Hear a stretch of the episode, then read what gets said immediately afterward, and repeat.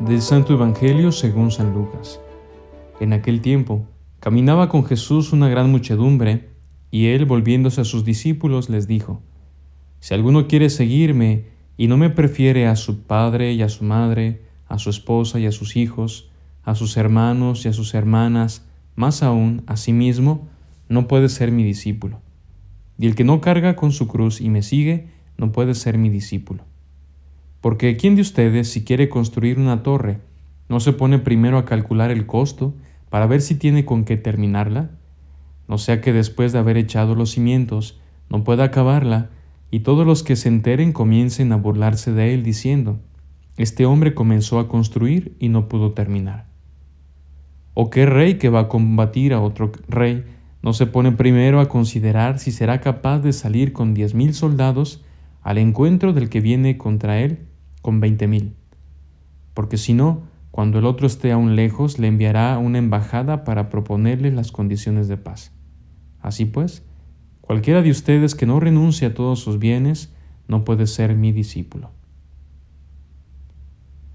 Pareciera de pronto que la fuerte y rotunda afirmación con la que empieza este Evangelio contradice todo el ministerio de Jesús centrado en el mandamiento nuevo del amor, así como el mandamiento de la antigua alianza donde se mandaba honrar a los padres.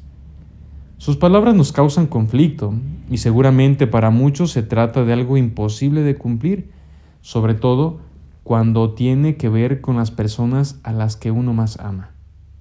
Pero a lo mejor hemos hecho una mala interpretación de estos requisitos para ser discípulos auténticos del Señor.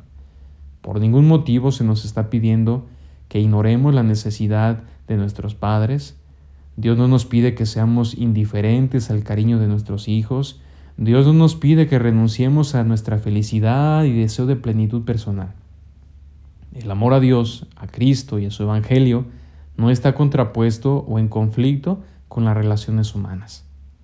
Sí es cierto que la elección que Dios nos pide que hagamos de Él sea radical y sin medias tintas que lo pongamos en el centro de nuestros afectos como nuestro principio y fundamento, pues pretende hacerlo, pues quien pretende hacerlo a medias solo revela nuestra mediocridad en la vida. Hacer una opción radical por Cristo no significa un debilitamiento o disminución en el amor de quien nos ama, hacia nuestros padres, hacia nuestros hijos o hacia uno mismo. No, no se trata de eso, sino de todo lo contrario la elección absoluta en favor de Jesús como nuestro Dios y Señor sana, purifica y fortalece nuestra capacidad de amar. Porque bien es cierto que nuestro amor humano, lesionado por el pecado, ha quedado herido y fracturado, y por tanto dificultado por múltiples intereses, afecciones y valores que rivalizan continuamente en nosotros por ese primer puesto que Jesús reclama para sí. Pero en la medida en que somos capaces de que Dios sea nuestro todo, el primero, sólo así comenzaremos a amar de manera auténtica, ya no a modo humano, sino a modo divino, tal y como Él lo hizo. Y es precisamente aquí donde entendemos el renunciar a sí mismos, porque Cristo así lo hizo. Con su sacrificio en la cruz, nos ha manifestado su disposición de amar hasta entregar la propia vida.